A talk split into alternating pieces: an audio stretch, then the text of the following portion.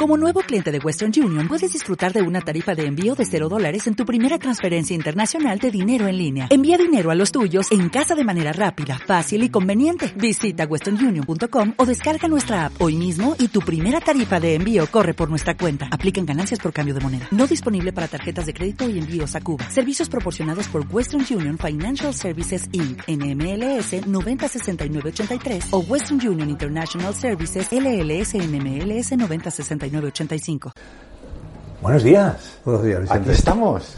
Otra vez. Aquí estamos otra vez. A disfrutar. Aquí en la escuela, en la escuela de arquitectura. Bueno, además eh, hoy estamos rodeados de arte. En la última sesión hablábamos mucho de tu inspiración, la pintura. Y hoy estamos rodeados. Por aquí veo bodegones, arte abstracto, tu inspiración que me contabas de las piedras que ya había visto. Maravilloso. Un sitio distinto, ¿verdad? ¿Qué es la armonía en la arquitectura? Bien, es una buena pregunta. Si está la primera, ¿cómo serán las demás? Bien, decía Platón ¿eh? que nada es bello si no tiene proporción. Entonces la armonía, pues es un concepto que está vinculado con la proporción, entre otras con la proporción numérica. Decían los griegos que el número era el grado más alto de conocimiento que se podía tener, aunque los griegos tenían una idea de números distinta a la que tenemos nosotros. Eran los números filosóficos. Nosotros tenemos un concepto de números aritméticos. Cuánto cuesta el kilo de judías, cuando ellos hablaban de la, de la, unidad, de lo dual, de la terna. Nosotros hemos quedado con las cifras, ellos quedaban con los conceptos. Entonces, para ellos la armonía era una situación que se produce en las cosas cuando las cifras o las dimensiones tienen la dimensión que tienen que tener. Es decir, cuando hay una relación entre las dimensiones, que es lo que yo decía en proporción, que es una relación entre magnitudes. Cuando esa relación entre magnitudes es la que tiene que ser, entonces lo que tú estás viendo es armónico. Bueno, pues produce un placer, produce placer a la vista. ¿Qué decía Pitágoras sobre la estética? Pitágoras y la secta de los pitagóricos eran unos señores muy especiales, ¿no? Eran 28 miembros, 7 por 4 y el conocimiento que tenían era secreto, no se podía divulgar, bajo pena de, pues, de cosas muy graves. Para ellos, cuando entraba un miembro nuevo a la secta, tenía que hacer un juramento. Dice, yo lo juro, en vez de decir lo juro por Arturo, dice, yo lo juro por la tetracto, que es la misma, es la, la proporción que tiene la armonía de las sirenas. Decía, la tetracto es la suma de los cuatro primeros números naturales, 1, 2, 3 y 4 con esos cuatro se pueden hacer todas las eh, eh, rangos musicales y se puede escribir eh, música con las fracciones o entre relaciones entre esos 1, 2, 3, 4 pero es que esos 1, 2, 3, 4 suman 10 10 es la década y es el número que se asociaba al orden del cosmos. Y la mitad es la péntada que es el número que se asociaba al orden humano en, en concreto a la belleza femenina y más en concreto a Venus Afrodita entonces los pitagóricos tenían como signo el pentágono. y, el pentágono tiene una peculiaridad, es que si tú tiras todas las diagonales interiores del pentágono, se cruzan en un ángulo áureo. Entonces para los pitagóricos la belleza tenía que ver con algo eh, concreto. Había otros, eh, eh, creo que eran los sofistas los que decían que tenía que ver con sensaciones más que con, con relaciones específicas. Entonces había quien, decía que la, la, belleza eh, tenía que, ver con unas proporciones concretas y lo otro que era una, cuestión más modal. Digamos que ahora mismo estamos en la, segunda parte, o sea, ahora mismo la, sociedad nuestra está busca la belleza con algo modal, pues hay una moda, lleva un, año se lleva una cosa, otro año se lleva otra. Pitágoras era, claro, ese el que yo creo que junto con Platón son los que sientan las bases de lo que es la proporción, lo que es el número de Aureo, eh, porque ellos descubrieron esas proporciones en, la naturaleza. Eh, es un referente, es un referente para todos aquellos que creemos que la armonía y la belleza está basada en la proporción matemática o la dimensión de las cosas, que hay otros que, como te he dicho antes, piensan que no, que es una cuestión de moda o de gusto simplemente. Hablando de números, entonces, ¿qué es la serie de Fibonacci? Es una secuencia de números en concreto es una serie de números donde cada número es la suma de los dos anteriores. Pues empieza en 0, 0 y el siguiente es 1 y el siguiente es 2, los siguientes 3, los siguientes 5, los siguientes 8, los siguientes 13 y se van, cada uno va sumando a los anteriores. Y lo curioso de esa serie de Fibonacci es que él para explicarlo, esa que se decía que se daba en, cualquier en cualquier parte, y es cierto, tú puedes coger un árbol y vas viendo cómo los troncos se van dividiendo las ramitas en eso, pues explicaba eso. Si tú coges a un conejo y a una coneja, y les pones juntos y al mes tienen una pareja de conejos. Y como los conejos eh, se reproducen con mucha facilidad, cada pareja de conejos al mes puede tener otra pareja de conejos. Y entonces dice Fibonacci que se entretuvo en ver cuántas parejas de conejos nuevas salía cada mes.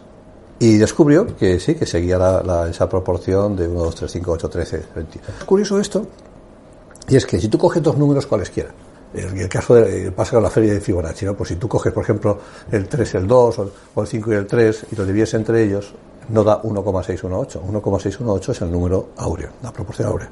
No da. Pero a medida que va subiendo en la escala hacia arriba, los números más altos, cuando divides uno por su anterior, cada vez se acerca más a 1,618. Y, bueno, pues tú coges cualquier dos números de los que tú quieras, el 5 y el 14, por ejemplo, ¿no? y sumas 5 y 14, salen 19 tú divides 19 entre 14 y no sale 1,618, claro.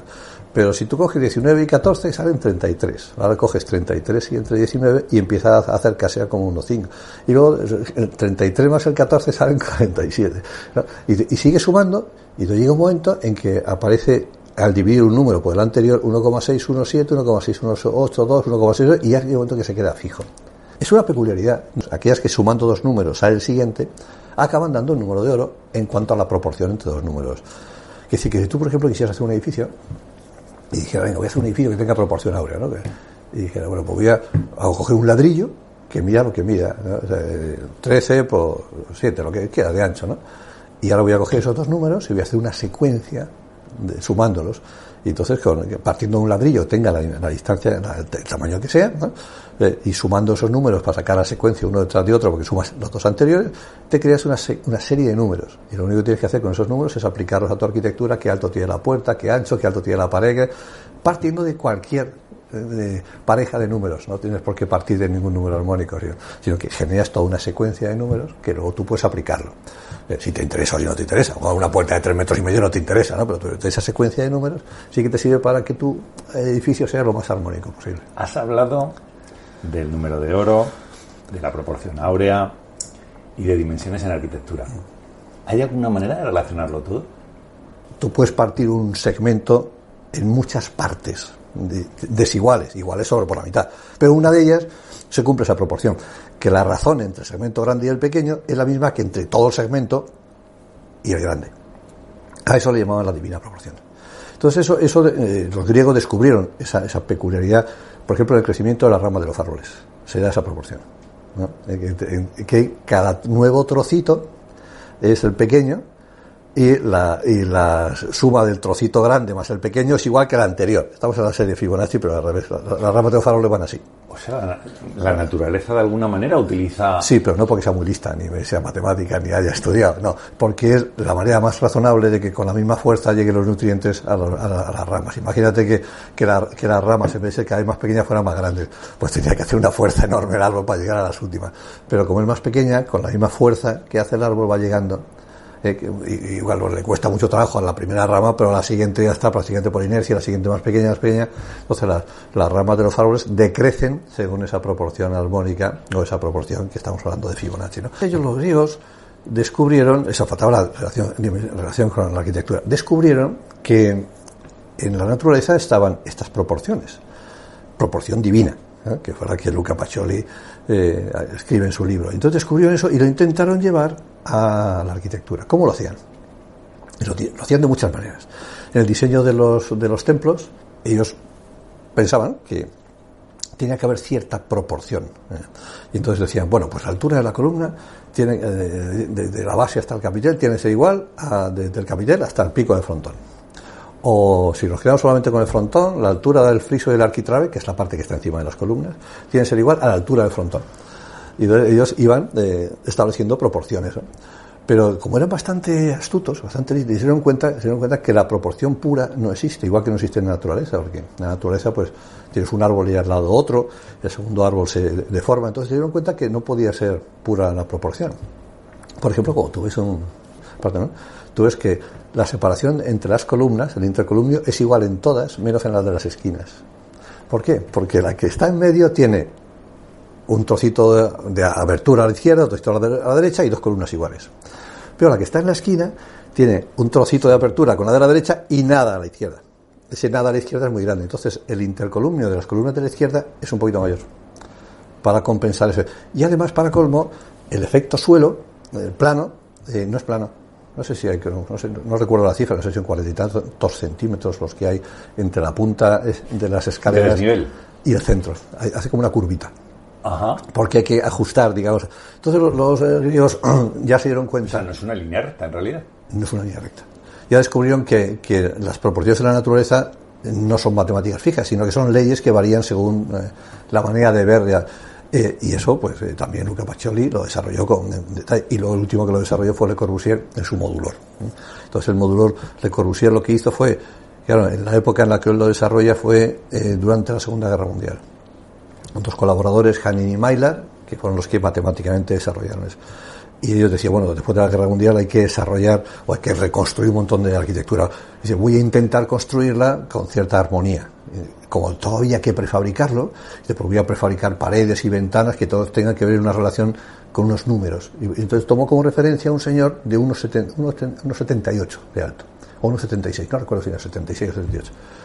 Eh, entonces, este es el, el, el, el 1,78 creo que es dividido por, eh, por el número de auros, áureo, sale 108, aunque él decía que 108 era el número sagrado de la Avalokitesvara porque es 10 al cuadrado más el primer cubo, que es 8, 108. Ese es el número, el número que había visto más veces, había medido más veces en las, en las balconadas de los palacios, en las pues, muchísimas. Ese, número se repetía. Entonces cogió 108 por 1,618 le digo, le sale un nombre, no sé si de 1,76 o 1,78, no recuerdo la altura. Y, a partir de ahí iba dividiendo uno por otro y salía una secuencia de numeritos. Y entonces dijo, bueno, pues ya tengo esta secuencia de numeritos, cuando quiera hacer una silla, una mesa, una puerta, una ventana, y eso lo y ahí salió el modulor 1. Pero luego lo quiso exportar a Estados Unidos y, y par 10, ahí no tienen centímetros, ahí tienen pulgadas y pies, hijo, pues nada, mano de santo. Voy a hacerlo redondo. Él tenía un metro ochenta y tres de altura, Le Corbusier, justo mi misma altura, y esos son seis pies.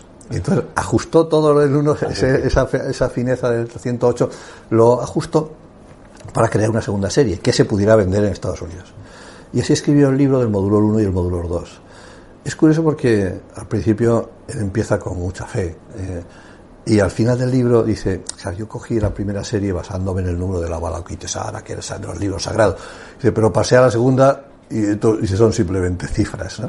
Él mismo se negaba a sí mismo, o le decía sino que había, se había traicionado un poquito al, cambiar, intentando hacer la paz entre el Sí, centímetro y el pie pulgada. ¿no? Fue de los últimos intentos que se hicieron de, de aplicarlo. Yo en mi arquitectura lo intento aplicar, siempre que pueda. ¿no? Vamos a hablar, ahí mm, a ti te gusta mucho el, el dinamismo en, en tu arquitectura y me gustaría que me hablaras qué tiene de especial las geometrías helicoides. Bueno, pues eh, es lo que estamos hablando, de, de qué geometría eh, tiene la rama de los árboles, qué geometría tiene el dedo, es un helicoide. Todo lo que crece es helicoide.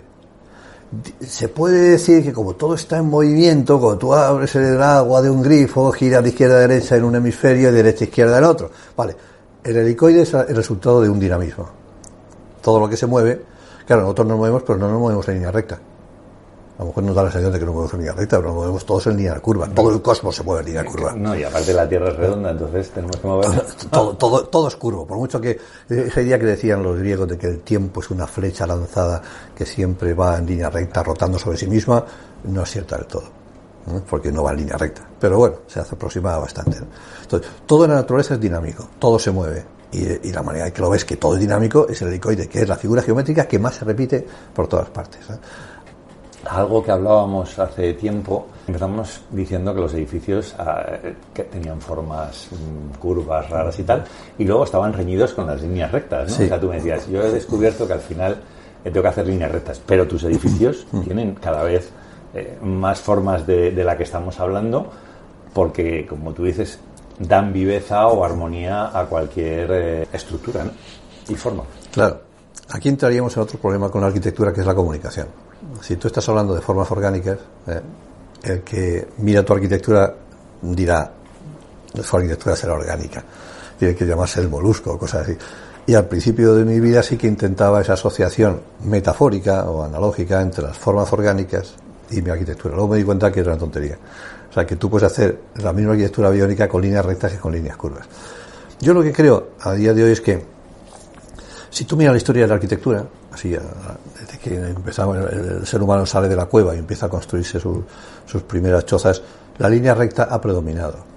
¿Por qué? Pues porque seguramente sería más sencillo encontrar palos rectos que palos curvos, más o menos rectos, digamos, para hacerse sus chozas, o porque construir una línea recta es más sencillo que una línea curva.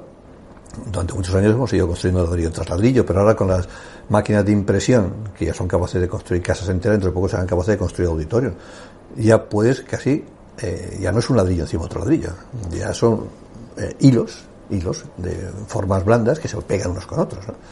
Es decir, hay una revolución ahora mismo muy grande en el mundo de la construcción y posiblemente la línea curva empiece a entrar, a entrar como una parte tan normal como la línea recta. Pero hasta ahora eso no ha sucedido. Hasta ahora la línea recta nos va ganando.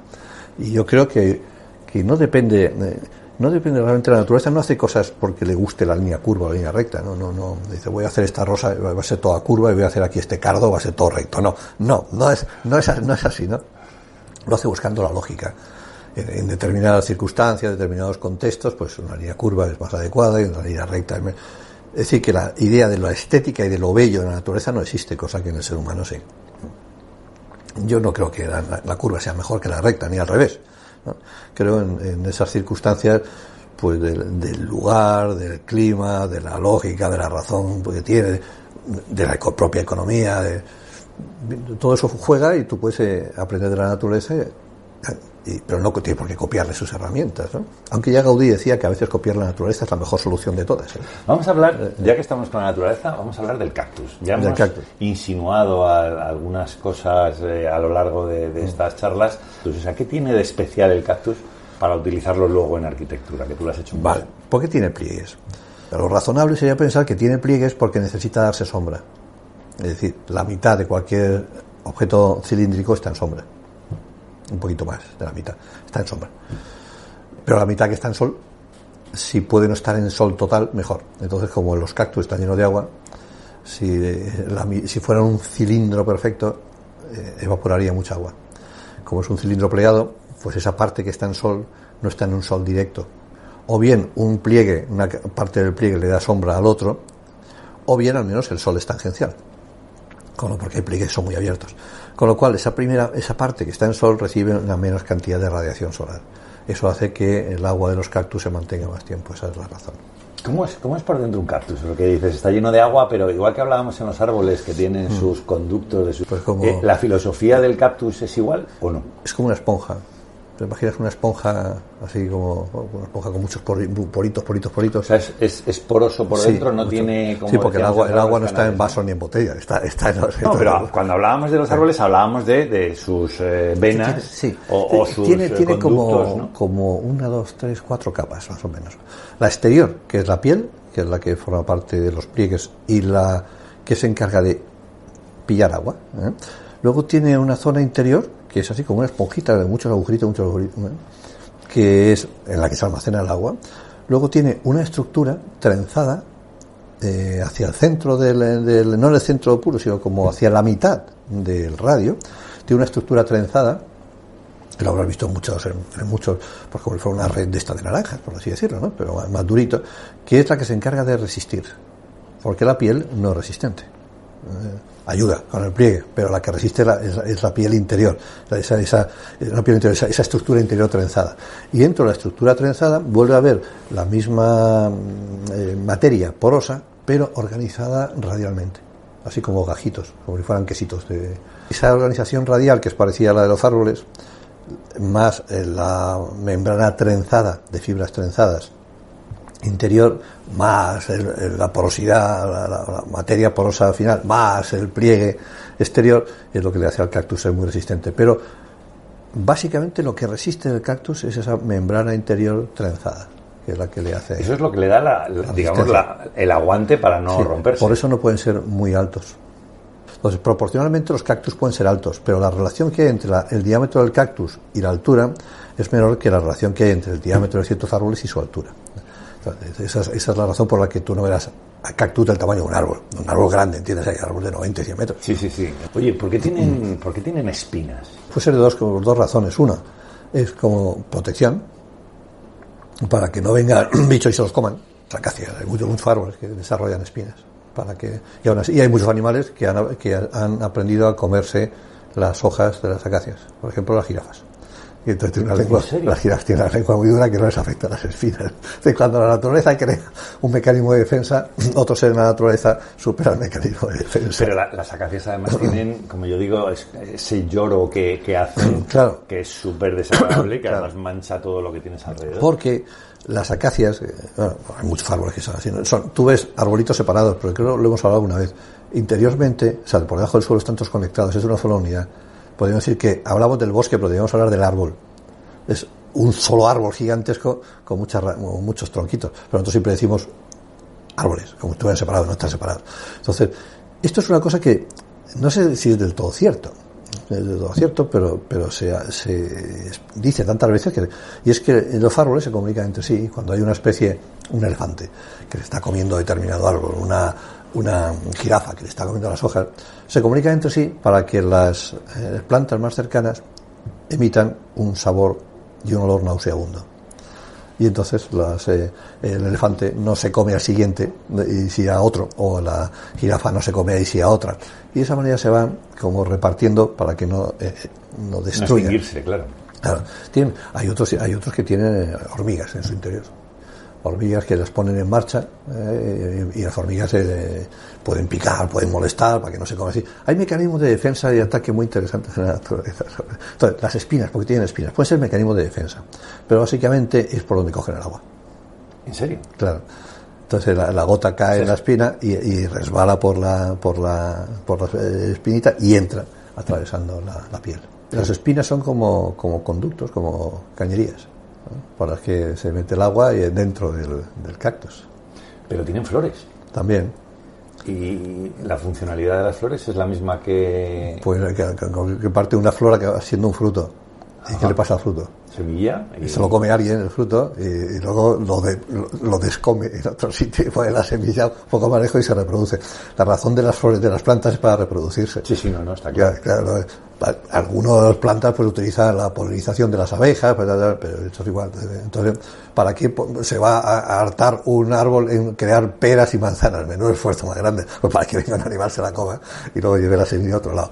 Es un mecanismo de reproducción muy sencillo que los humanos también utilizamos, aunque nosotros no, no, no usa- usamos luego la semilla de lo que nos hemos comido para hacer nada, sino simplemente para comer.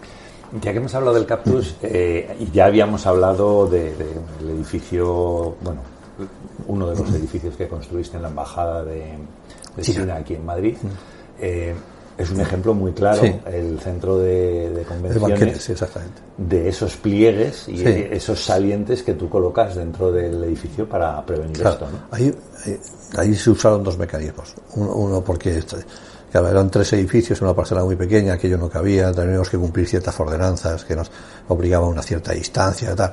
Aquello no, aquí al final estaba el edificio de banquetes muy mal colocado, es decir, estaba colocado a poniente. Y eh, la embajada de China quería que fuera algo como high tech, una cosa así como muy tecnológico, muy pues se nos ocurrió que lo primero que teníamos que hacer era, eh, para pelear contra el sol, era eh, plegar la fachada, hacerla como de cristal plegado para que no le diera tanto sol, a igual que los cactus. ¿no? Y la segunda cosa era meter un edificio dentro de otro edificio. Al meter un edificio dentro de otro edificio, eh, reduces la radiación. Eh, El, calor se queda en el edificio de fuera y en el edificio de dentro ya hay menos radiación. Y entonces ya puedes refrescarlo y esas cositas.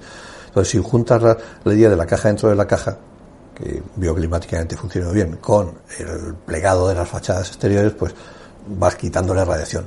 Eso en el caso de que el edificio ese estaba muy mal colocado a, a poniente, pero lo puedes hacerlo con cualquier edificio, aunque no esté mal colocado, ¿no? Lo ideal es que en un edificio entre la luz, pero no es tan ideal que entre el sol directamente. Al menos en verano. En verano en España. Y en otros países también. Pero en, invierno sí es interesante que entre el sol directamente. Entonces, lo ideal sería un edificio que fuera suficientemente dinámico o pasivo o receptivo a la inclinación que tiene el sol en verano o en invierno. La armonía, eh, para mí, es más hermosa cuando tiene ciertas dosis de control, no 100% controlada, ¿no? Ciertas dosis de control. Y cuando hay, y hay un poquito de descontrol, el descontrol es como la sal en los platos, ¿no? Si te pasas de sal no hay Dios que se lo coma, ¿no? Entonces, pero si no le pone nada de sal, pues queda sosísimo, tampoco hay que se lo coma. Entonces, ese puntito de equilibrio, es decir, se puede hacer arte racional, no, eso es imposible, sería una contradicción. Vamos a hablar de un edificio que, que, tiene relación con todo, con la armonía por un lado y con la parte emocional. Y es un edificio que, bueno, un edificio, la verdad es que es, una estructura de, edificios también, que es el de Venusian's Chamber. Hmm, así. Eh, lo que más me ha, cautivado de ese edificio, cuando, cuando he leído un poco sobre él, fue la idea que te plantearon de diseño. Sí. Son dos letras. Bueno, sí. la simbología de dos letras en su idioma. Sí, eh, nunca había pasado a mí, cuando que un cliente decía, quiero hacer un edificio, tiene 40.000 metros cuadrados y es la sede de una compañía dedicada a investigar sobre el cáncer, medicina, creo que es la segunda del mundo. En farmacéutica, ¿no? Está en la ciudad de cerca de Chandigarh, en Dapar. Y decía, quiero que sea eh, que tenga sea un reflejo de la letra OM, OMN, que es como espíritu, una especie de equilibrio entre espíritu y materia, ¿no? Entonces ellos me dieron la, la pauta era que cada vez que yo hacía un dibujo, ellos lo, lo enviaban a un experto en Bastu, que es como si fuera el Feng Shui eh, chino, un Bastu entonces el experto en Bastu miraba mi plano y me echaba una bronca, siempre igual. Dice, por Dios, señor Pioz, ¿cómo se le ocurre a usted poner la sala de reuniones en el ombligo de Buda? Y yo, no, me da cuenta que estaba en el ombligo de Buda. Entonces, regresaba a mi estudio, cambiaba la sala de reuniones, volvió otra vez a, la semana. Y por Dios, señor Pioz, ¿cómo se le ocurre a usted poner el despacho del director en el ojo de Buda? Yo, no sabía. Entonces el hombre tenía como un plano en el que se vea la figura de Buda colocado así en, en 45 grados, lo ponía encima del plano y decía, ay, por Dios, esto no puede ser. Entonces siempre echaba una bronca. Y a base de broncas y broncas y broncas, desarrollamos el edificio, que ya estaba todo bien, ya tenía el ojo de Buda donde tenía que estar, el ombligo donde tenía que estar, todo estaba bien colocado, ¿no? Pero yo no sabía lo que estaba haciendo. Todavía el Feng Shui sí sé un poco de qué va, que era un movimiento de aire. Pero el Bastu no tenía ni idea cuál era, cuál era la lógica del... O sea, el esquema que él ponía encima no te lo daba a ti inicialmente, no, solo te regañaba. Solo me regañaba. Ya esto esté, quitando el despacho del director del ojo de Buda, ¿no? Eh, no, no, tengo una curiosidad por conocer cómo es el basto y poquito a poquito lo voy sabiendo, pero eh, tiene una lógica como el Feng Shui, pero es una lógica muy distinta. El Feng Shui es un movimiento de energía, un movimiento de aire, es fácilmente entendible, ¿no? El Bastu no, es fácilmente entendible, al menos para un occidental. Esa fue la única experiencia que he tenido con el Bastu en un edificio, con la letra OM. El, el edificio como tal, la verdad es que tiene muchas curiosidades. Quizás no es el ejemplo de pliegues que estaríamos hablando, pero sí que haces una estructura. La caja dentro de caja. Eh, sí, no, pero y además ah, creas como una serie de, triángulos dentro, o sea, tiene una forma de protección o esa piel exterior muy curiosa. En esa época yo estaba trabajando en estructuras exteriores, resistente, entonces hice una estructura exterior porosa, pasa el aire, es como una, una caja con palitos, pasa el aire Sí, pero con palitos, pero que tiene, forma, una forma y luego tiene por otra aquí del sol, Por aquí del sol. Esos pliegues, por eso digo que no son pliegues. Son una estructura que permite entrar el sol de una manera en verano y otra en invierno. y dentro de ese edificio, de esa cáscara exterior, de esa, pues está esa estructura exterior, está, está el propio edificio. Y entonces hay zonas abiertas por las que tú paseas y está pasándote el aire porque no hay ventana. Y otra ya cuando te metes en una parte interna del edificio, eran, eran de hecho eran cinco edificios en uno con cinco funciones distintas, porque también una parte es un hotel, y había que darle armonía. Y uno de los edificios era un auditorio para 1.500 personas. Pero que es, como un huevo, claro. Entonces, para que pudiera entrar al auditorio de tal manera y, se, pudieras entrar a él y salir y tal, porque esos son los cinco edificios, pues al, final quedó como un huevo de construido. sí, era un huevo, pero no sé si sería de tortuga, ¿eh? pero un huevo muy raro. ¿eh? Y sobre todo pensando en cómo se construía, porque como los indios construyen, lo hemos hablado otras veces, de una manera muy, muy, muy, muy a lo bestia, pero con una fe enorme. Entonces, pues, ese, imagínate ese huevo como si fuera las cuadernas de un barco. ¿no? Las cuadernas de un barco, entonces eh, dibujaban la cuaderna de un barco en el suelo, una especie de arco gigantesco, fíjate, lo grande que era, y por una especie de cuerdita lo subían, lo ponían de pie, o dibujaban otro en el suelo, lo construían, lo ponían de pie. Era una manera lo bestia, no se puede decir, lo iban atando con, con, con hierritos, y la estructura que quedó fue tan bonita, tan bonita cuando se hizo, que decidimos dejar la vista la íbamos a, cubrir con, con cáscara, con una, pero dijimos, no, que mejor que se, que se quedara vista la estructura. Te, te iba a decir, o sea, tiene, tiene, una forma que son como, como agujeros, o sea, sí, está, parece está porosa. Bonita, está bonita la estructura del huevo exterior que en vez de pensar un huevo con cáscara, pues le metimos la cáscara dentro. Y, y le, dejamos la estructura, la, la estructura por fuera, porque era muy bonita. Bueno, la verdad es que ha sido intensísimo esta sesión. Nos queda el diccionario. En el diccionario hoy estaba mirando y descubrí dentro de todo lo que estábamos hablando y de los pliegues y todo esto lo que es qué es la arquitectura craquelada. Pero yo te voy, a, te voy, a, tener que quitar el diccionario para que no oyes ¿Qué me dices? ¿Qué me dices? No bueno, me, me, he traído otra, me he traído otra que a lo mejor te gusta más, que es el espacio antijerárquico. Las dos cosas. ¿Sí? Craquelada tiene que ver tiene que ver con un momento en la arquitectura que se llamó deconstrucción.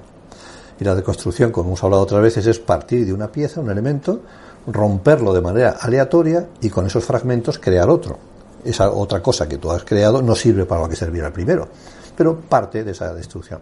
Entonces, una arquitectura craquelada es aquella que ha nacido eh, por mor de un craquel, es decir, de una rotura, de, de un fragmento. Te pondría un ejemplo, por ejemplo, imagínate un folio, folio blanco, está en el suelo, ¿no? Entonces tú coges con un, unas tijeras o con un cúter y le das como cortes, al, como, como si pellizcaras el papel y te quedan así como triangulitos hacia arriba, muchos, así como cortecitos, cortecitos, cortecitos al papel, ¿no? Entonces te queda con un papel blanco que está así, con muchos piquitos para arriba, ¿eh? como lo de los cactus. Eso sería, imagínate que ahora tú ese, ese folio en blanco, pues a lo mejor le, colocas en forma de curva, o, lo levantas por una parte, es decir, creas un espacio dentro de él, o lo pliegas. Entonces el, resultado es, es, que sería una arquitectura que tiene una figura geométrica precisa, como fuera del... pero que eh, por encima tiene un montón de agujeros hechos casi aleatoriamente. Eso sería una manera de hacer un craquel, pero otra manera de hacer un craquel es coger un folio y partirlo en dos. O por ejemplo, imagínate que tú cogieras dos... Eh, eh, un folio, lo mismo, y le haces, lo partes en cinco tiras. ¿eh? Y coges otro segundo folio y también lo partes en cinco tiras. Y pones un folio mirando uno al otro, enfrentado, mirándose, ¿eh? en plano en el suelo. Y empujas los dos folios hacia así. Entonces las cinco tiras se van a plegar de manera aleatoria, porque cada una, una va a empujar a otra, ¿eh? y va a crear como un guruño de tiras plegadas. Bueno, pues eso, eso sería una arquitectura, perdón, cracker es lo mismo que el espacio antijerárquico. Es decir, si tú te imaginas ese, esos dos folios, ¿no? que están uno mirándose al otro, el, pegados al suelo, y que ahora los has empujado porque tienes, tienen líneas, tiras cortadas y los empujas a sí, quedaría un espacio debajo de esas, de esas pliegues raro. ¿Cuál sería la parte importante de ese espacio? Pues no sé, como no sé lo que va a quedar, tiene que ver con lo que se llama el espacio de no prefiguración. No te puedes imaginar lo que va a pasar. Porque tú lo, lo juntas los papeles, se arrugan. Sí, no sabes cómo va. No tengo ni idea qué va a suceder. Es el espacio no configurado, o sea, no, o no prefigurado. Y pues lo mismo es el espacio antijerárquico, porque ese tipo de espacio no está hecho con, con, la idea de por aquí entro, aquí estoy, por aquí llego, aquí salgo, que sería una secuencia de espacios jerarquizados. No. Sale lo que salga, ¿no? Sería un espacio antijerárquico. ¿no? También sería una arquitectura craque, craquelada, que tiene que ver con crack, con ruptura, con fragmentación. ¿no? Son, eran palabras que se utilizaban para intentar definir aquellos mecanismos de los procesos deconstructivos de hacer arquitectura que eran indefinibles. Entonces nacieron esas palabras para intentar explicar aquello que era inexplicable. Javier, muchísimas gracias. La verdad es que mmm, cada vez que salgo, salgo con un subidón. No sé qué haces en estas charlas, pero me das un subidón de seguir mirando, buscando y preparándome para la siguiente. Pues muchas gracias, Vicente, pero no mides más el, el diccionario, el que me lo estás poniendo cada vez más difícil. Muchísimas gracias. A ti, Vicente. Gracias.